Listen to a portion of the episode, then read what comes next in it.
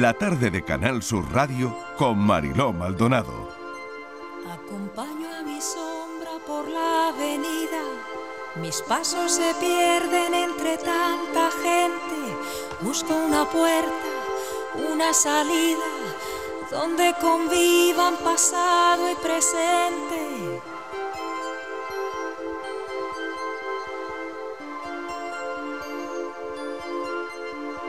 pronto me paro, alguien me observa, levanto la vista y me encuentro con ella. Y ahí está, ahí está. Ahí está, ahí está viendo pasar el tiempo, la puerta de Alcalá. 5 y 10 minutos de la tarde, embarcarse en un libro biográfico de alguien del que parece que lo sabíamos todo o de quien ya creíamos saberlo todo, o por lo menos lo más sustancial, yo creo que es muy difícil y tiene un riesgo. Vamos a ir al origen. Tenemos con nosotros a Sergio del Molino y su nuevo libro, Un tal González. Sergio, bienvenido, gracias por acompañarnos esta tarde. Gracias por invitarme, encantadísimo. Oye, el libro que estamos presentando aquí en la tarde, este viernes, no es un ensayo, no es una narrativa novelada donde reivindicar nuestro sistema político para los hijos de la democracia. Es un paisaje que ya tenemos asumido, o al menos eso creo, ¿no? La democracia, como tú has dicho en alguna ocasión, y lo he leído, la damos por supuesta y bien supuesta, ¿no? Eh, es un intento este, este libro de, valorar lo que tenemos, de no frivolizar también sobre lo que nos han dejado nuestros padres, ¿no? Yo sé que eres de agosto del 79, eh, por lo tanto tenías tres años, ¿no, Sergio? Tenía tres años, cuando. En el, 82, cuando, Ganó, cuando ganó Felipe González. Sí, ¿Hace 40 años? Sí, sí, sí. Tenías tres. Sí. Mm. ¿Qué has indagado? Bueno, he indagado todo, porque yo también, a pesar de, no haber participado como, como, ciudadano, evidentemente, en todo, en todo ese proceso, yo me considero hijo de la democracia eh, de una manera muy, eh, muy cronológica, en el sentido de que yo nazco el mismo año que se constituyen los primeros ayuntamientos democráticos, cuando está toda poniéndose en marcha la, la Constitución, y creo que buena parte de, mi vida adulta eh, responde a ese país, a esa construcción de ese país que, tuvo, que estuvo liderada por Felipe González a partir del, del 82. Eh, entonces, para mí forma parte también del paisaje, forma parte de mi biografía, eh, de una biografía en la que no he participado, pero que sí que me ha impregnado mucho. Así que he tenido que mm, desaprender todo lo que quería saber sobre esa figura de Felipe González, que estaba muy presente en todas partes. Estaba, era un momento en el que la política se permeaba a todas partes, no como ahora. Es decir, yo ahora tengo un hijo de 10 años y no le pone cara al presidente del gobierno, no sabe, no sabe quién es. Eh, nosotros, sabíamos quién, quién era Felipe, quién era Gorbachev, quién era todo el mundo, los teníamos muy presentes.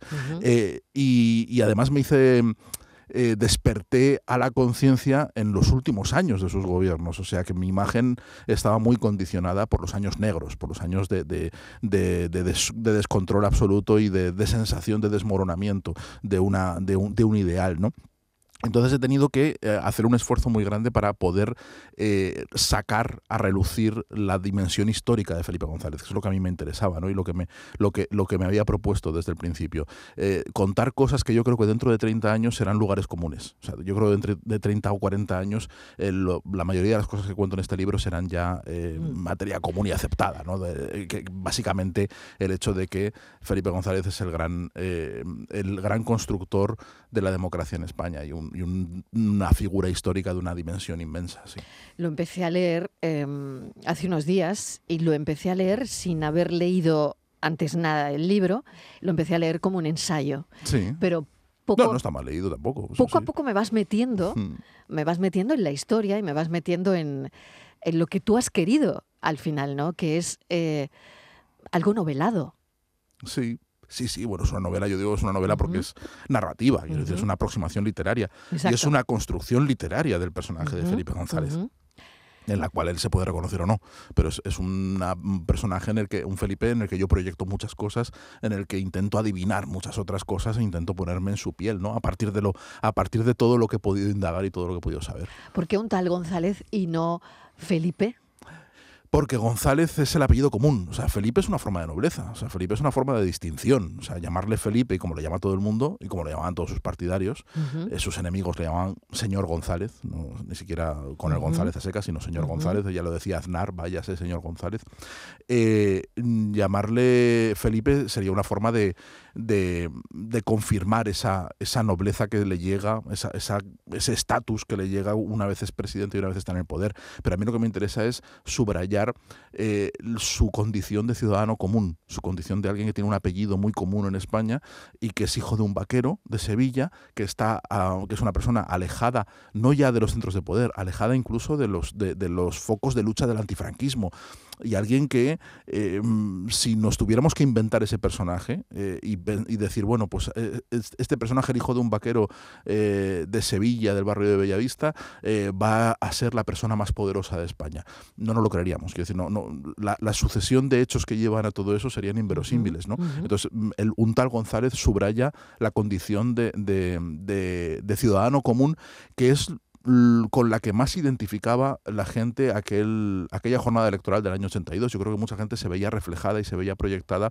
eh, su vida y su figura en, eh, en ese personaje, en ese personaje mm, elocuente, eh, pero también muy próximo y con el que, en fin, to- todo el mundo podía tener una conexión muy íntima y muy especial porque veían a sus sobrinos, se veían a sí mismos, veían a sus hijos, veían un montón de cosas que tenían que ver con su vida cotidiana. ¿Quieres decir que él no estaba, mm, bueno, predestinado, no me, no me gusta la palabra, pero destinado sí a, hacer lo que hizo o a hacer lo que se convirtió? Porque te interesa mucho el González, o el Felipe González, laboralista, abogado laboralista sevillano, ¿no? Hmm. Bueno, la historia empieza, empieza casi, eh, empieza en el año 69, o sea, me salto sus años de estudiante, me salto, él ya está ejerciendo como abogado laboralista, más o menos de aquellas maneras, porque en realidad eh, no deja de ser una especie de tapadera para su militancia en el PSOE. Y sí, me interesa mucho eh, el, el momento en el que él decide ser lo que va a ser, o sea, decide comprometerse de una forma radical con, con el proyecto político en el que se ha metido. Reflotar el Partido Socialista, ¿no? Al O, o reinventárselo de arriba abajo, Ujú. reinventárselo, apartar a quienes tienen el poder en el Partido. Socialista en ese momento, Como dar, Follopis, ¿no? Ahí, claro, ujú. dar un golpe de mano, realmente, que, es, que es lo que hacen eh, con la alianza de unos vascos, eh, con Nicolás Redondo, con unos madrileños y, con, eh, y tomar al asalto el, el Partido Socialista, que no es más que una especie de club de debate político en el exilio totalmente inoperante, y, y lo convierten en, un, en, una, en una fuerza mm, de verdadera oposición, una fuerza de oposición y una fuerza que, que se prepara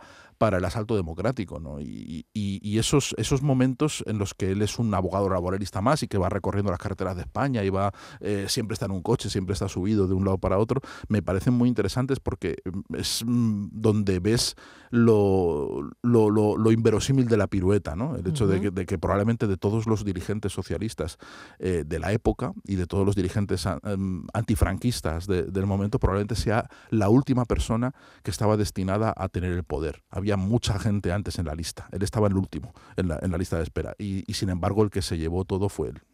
Sergio, ¿cómo fue la quedada?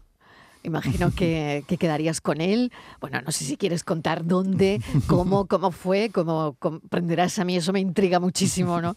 Esa, esa quedada con Felipe González para hablarle de lo que querías hacer o, o no. A ver, ¿cómo fue? Cuéntame esa intrahistoria. Bueno, la- la- la historia ver, y si- y no si se puede contar fácil, mucho. No, no, no, si, no fue si fue fácil o no. No ¿eh? fue fácil Porque no lo porque sé, porque No, él es muy bueno, es- reacio. Es, un tipo que es muy reacio, ¿no? A hablar Es- con periodistas o hablar con, con cualquiera, ¿no? Bueno, últimamente concede bastantes entrevistas. ¿eh? Últimamente Ujú. está bastante, bastante accesible. Yo le hice una aquí, ¿eh? Sí. de- de- la, la primera que, que le hicieron en, en esta casa, ¿no?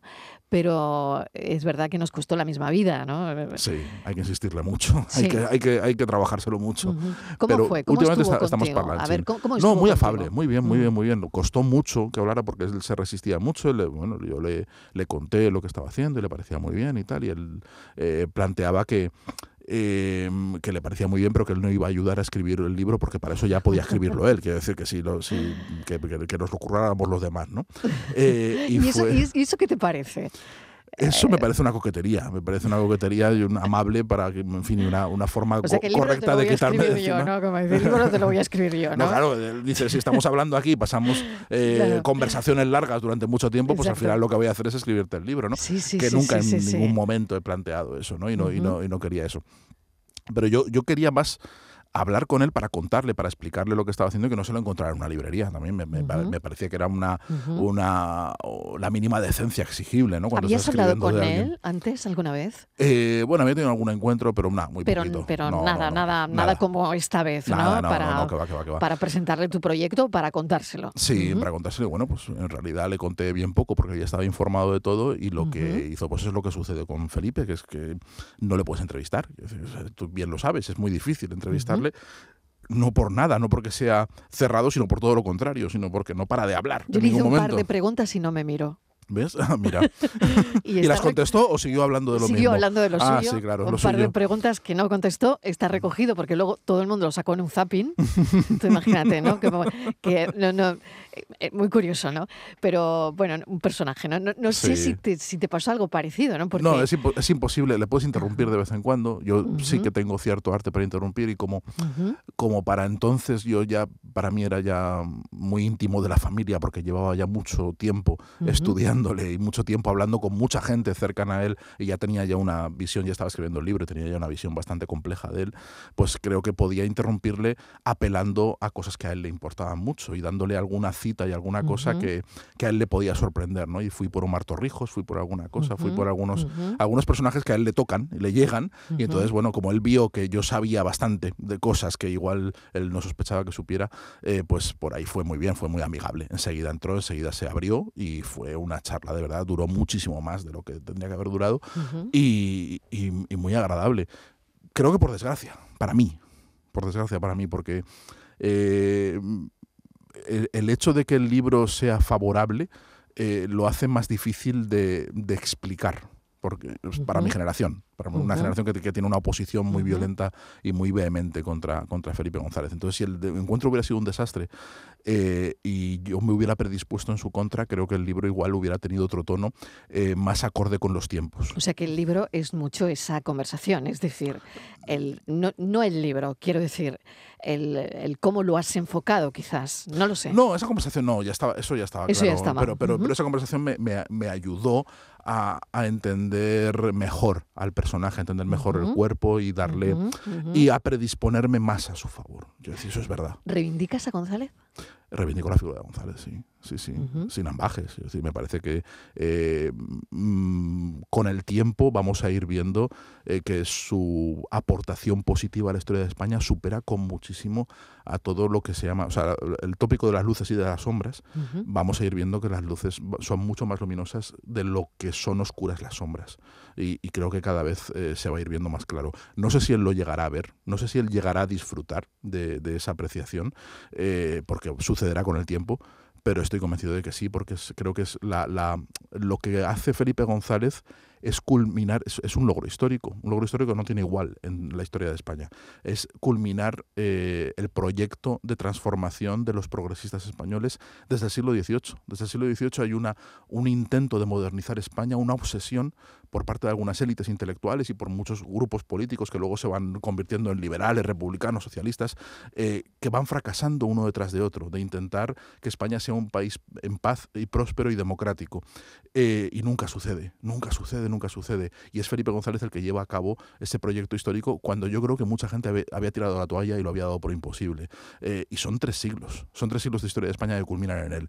Creo que si no estamos dispuestos a entender esto, no vamos a entender la grandeza del personaje. Y hay muchas, mm, ante eso, ante esa grandeza, todo lo que podamos mm, echarle eh, de barro y de, y de, miseria creo que es, que es muy inferior, es muy inferior a, todo a, su aportación positiva. Reflejas conflictos generacionales mm, porque, bueno, ahora nuestra generación le echa la culpa a la transición de todo hmm.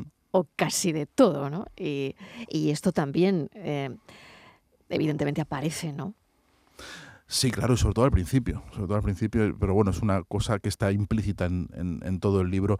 Eh, yo no dejo claro que yo no he venido a juzgar, a mí no me interesa juzgar. Yo creo que Felipe es historia, es decir, evidentemente es un personaje que está vivo y que interviene y que, y que todavía provoca eh, muchas emociones en los españoles. Pero, pero es historia, es un personaje histórico y debemos juzgarlo como la historia. No tiene sentido ahora mismo ser felipista o antifelipista. Decir, de la misma forma que no tiene sentido estar a favor del imperio asirio o en contra. Decir, son, son cosas que han sucedido, son cosas que nos han conformado en, en, las, en, el, en la sociedad y la transición ha hecho este, este país y, es el país en el que hemos crecido y es el país en el que nosotros tenemos que intervenir y apechugar. No hacemos nada ni adelantamos nada diciendo, pues tendríais que haberlo hecho de otra forma, pues fíjate, yo tenía tres años cuando ganó Felipe, yo no, no puedo... Mm, eh, no puedo moralmente decirle a su generación y a él que lo podían haber hecho de otra forma, porque yo no tenía ni capacidad, ni, ni, sé, ni tengo ninguna certeza de que yo lo hubiera hecho mejor o que hubiera estado a la altura. Eh, entonces lo que hay que hacer es comprender y saber por qué hicieron esas cosas. Y a mí lo que me interesa es intentar comprenderlos. Y este libro es un ejercicio de comprensión. Sin duda. ¿Qué siente él sobre el desmoronamiento? ¿no? También yo me, planteo, ¿no? o cuando lo tienes delante, cuando lo tienes eh, cerca, eh, ¿qué proyecta ¿no? el poder sobre, sobre la persona, ¿no? en este caso?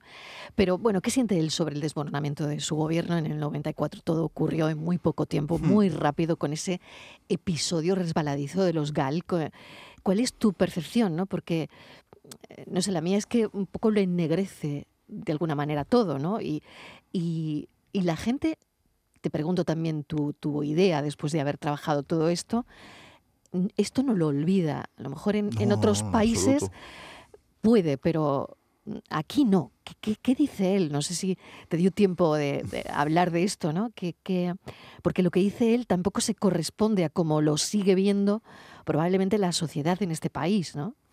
Él no habla ni de, ni de la corrupción ni del GAL. De la corrupción quizá puede hablar un poquito, pero del desde luego no habla. No, no, no, no, habla, no se pronuncia, no, no quiere.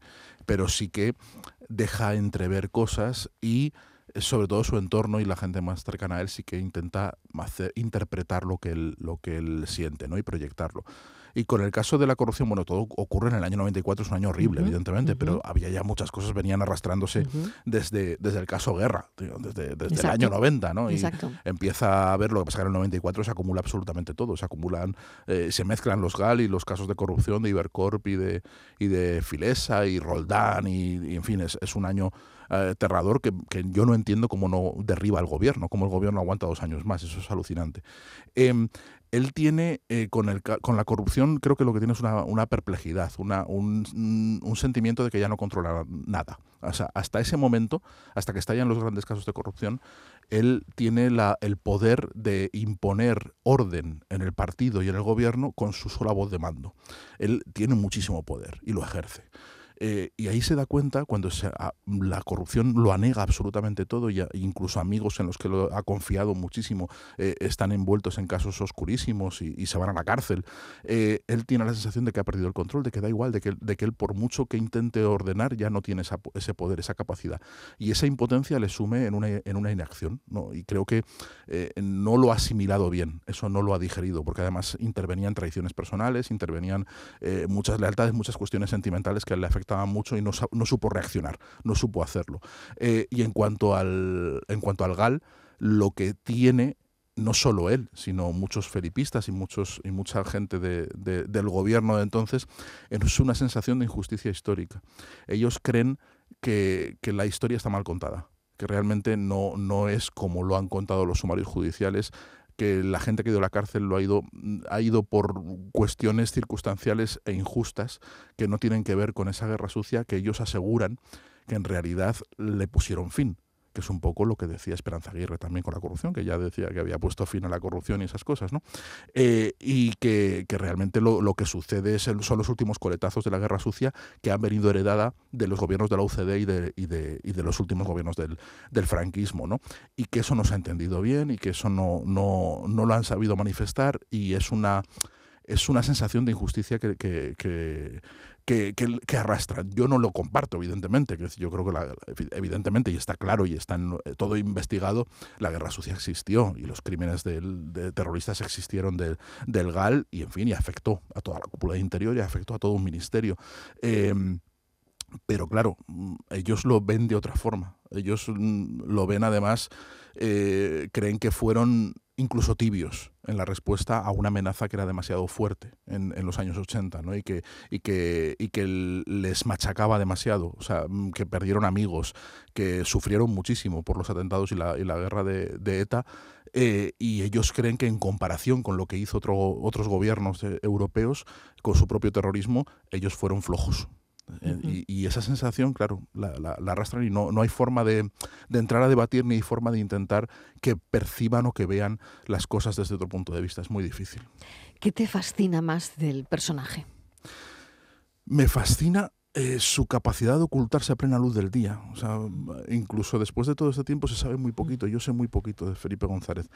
Eh, y es increíble que alguien que ha estado expuesto tantísimos años a la luz pública de una forma tan, tan virulenta y con, una, con una, un grado de inspección que ninguno de nosotros soportaría, que yo desde luego no soportaría, no sería capaz de, de aguantar que supieran tantísimas cosas de mí todo el rato, ¿no? En, eh, a pesar de eso, ha sabido preservar eh, unos reductos de intimidad y unos reductos de, su vida particular y demás, con una ferocidad impresionante y, ocultándole realmente quién es a la mayoría de la gente.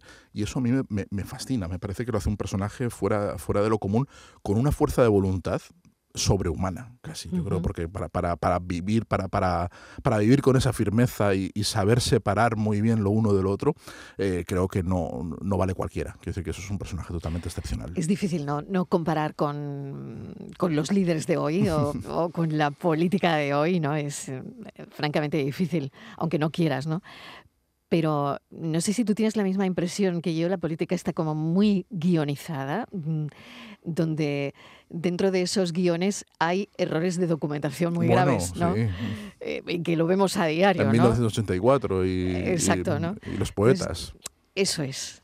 Creo que eh, no sé si, si, tú piensas eso, que la política está muy demasiado guionizada y que hubo un tiempo que francamente no era así.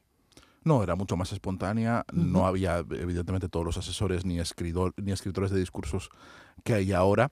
Eh, ni tiraban todo el rato de, lo que se llama el argumentario, ¿no? ¿no? No iban ya con las respuestas premasticadas, sino que tenían un, una capacidad de improvisación y una capacidad de discurso que a veces era su maldición también, porque claro, salían, salían a, a a, defenderse de cosas y a veces metían la pata estrepitosamente y en eso Alfonso Guerra nos ha dejado mm, momentos maravillosos y pretóricos, ¿no?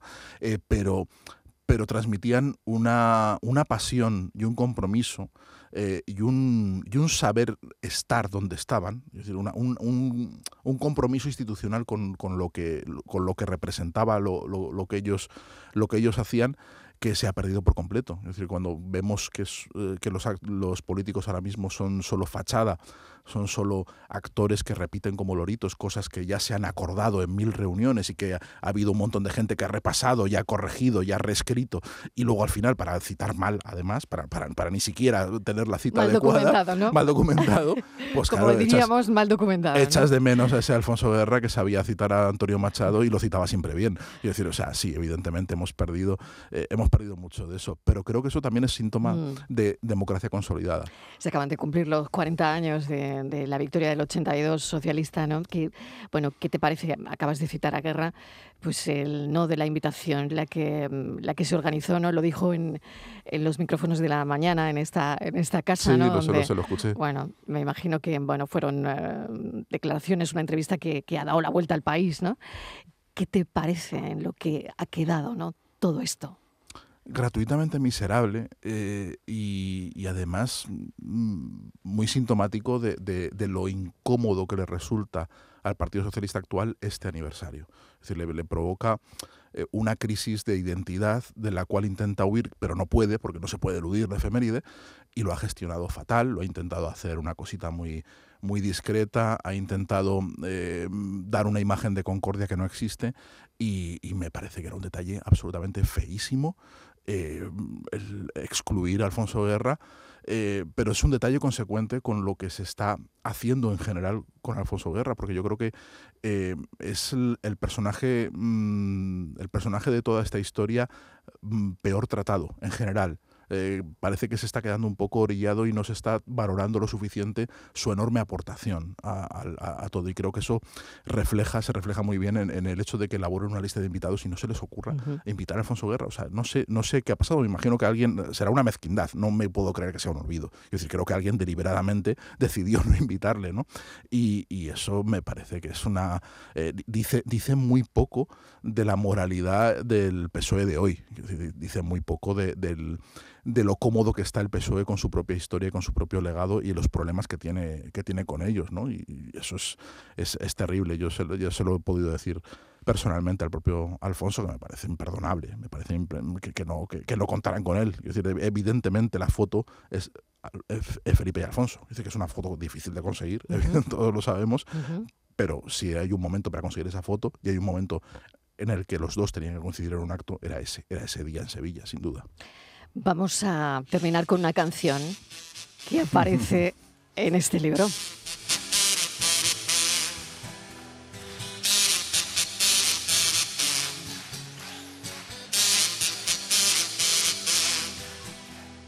Tú decir que si te votan, tú sacarnos de la OTAN convencer mucha gente, tú ganar gran elección, ahora tú mandar nación, ahora tú ser presidente, hoy decir que esa alianza ser de toda confianza, incluso muy conveniente. Lo que antes ser muy mal, permanecer todo igual hoy resulta excelente. Hombre blanco hablar con lengua de serpiente. Hombre blanco hablar con lengua de serpiente. ¿Cómo le explicarías a tu hijo esta canción, Sergio? Pues esta canción es una canción que se compuso eh, durante la campaña del referéndum eh, de la OTAN y que expresa el desencanto de una buena parte de la izquierda que creía que Felipe González les iba a sacar de la OTAN o iba a cumplir esa promesa, que en realidad fue una promesa más mm, endeble o más un compromiso menos firme de lo que parecía, eh, de sacar a España de la OTAN. Y es una, es una catarsis sentimental. Representa, ha llegado a representar el desencanto de toda la izquierda, de toda la izquierda que va abandonando poco a poco el, barco felipista. Y es además, y esto ya no sé si se lo explicaría a mi hijo, lo explicaría en general, es un efecto de lo que se llama ahora el efecto Streisand que es, eh, es una canción que no estaríamos escuchando hoy si José María Calviño, director de Televisión Española, director general de, Radio Televisión Española, entonces, en el año 86, no la hubiera decidido censurar en un concierto de Sabina y entonces provocando que se disparase su popularidad por todas partes. Si hubiera dejado que se tocara y si hubiera dejado que hubiera una oposición dentro de esa televisión española, seguramente la canción hubiera pasado mucho más eh, inadvertida y no sería hoy un hito de la izquierda que expresa y que ilustra ese desencanto. Sergio del Molino, muchísimas gracias por habernos acompañado esta tarde. Eh, un tal González es el libro que recomendamos y no me puedo olvidar que eh, a las 7 de la tarde estás en la librería Luces si alguien está por Málaga, y quiere pues saber más, sobre todo comprar el libro para, para saber cómo acaba esta historia, que tiene también su, su final. Pues hoy en la librería Luces en Málaga y mañana en Sevilla, en la Feria del Libro de Sevilla, a partir de las 8 en la Carpa San Francisco. Te agradezco enormemente que nos hayas visitado. Gracias, Sergio, y un abrazo. Gracias a ti, Marilo. Un abrazo. Loco gasto militar, tú ser su mejor cliente, tú mucho partido, pero es socialista, es obrero pues español solamente, pues tampoco 100% si americano también. Gringo, ser muy absorbente. Hombre blanco, hablar con lengua de serpiente. Hombre blanco, hablar con lengua de serpiente. Cuerpo ingenuo no fuma la pipa de la paz con tu por Manitou, por Manitou.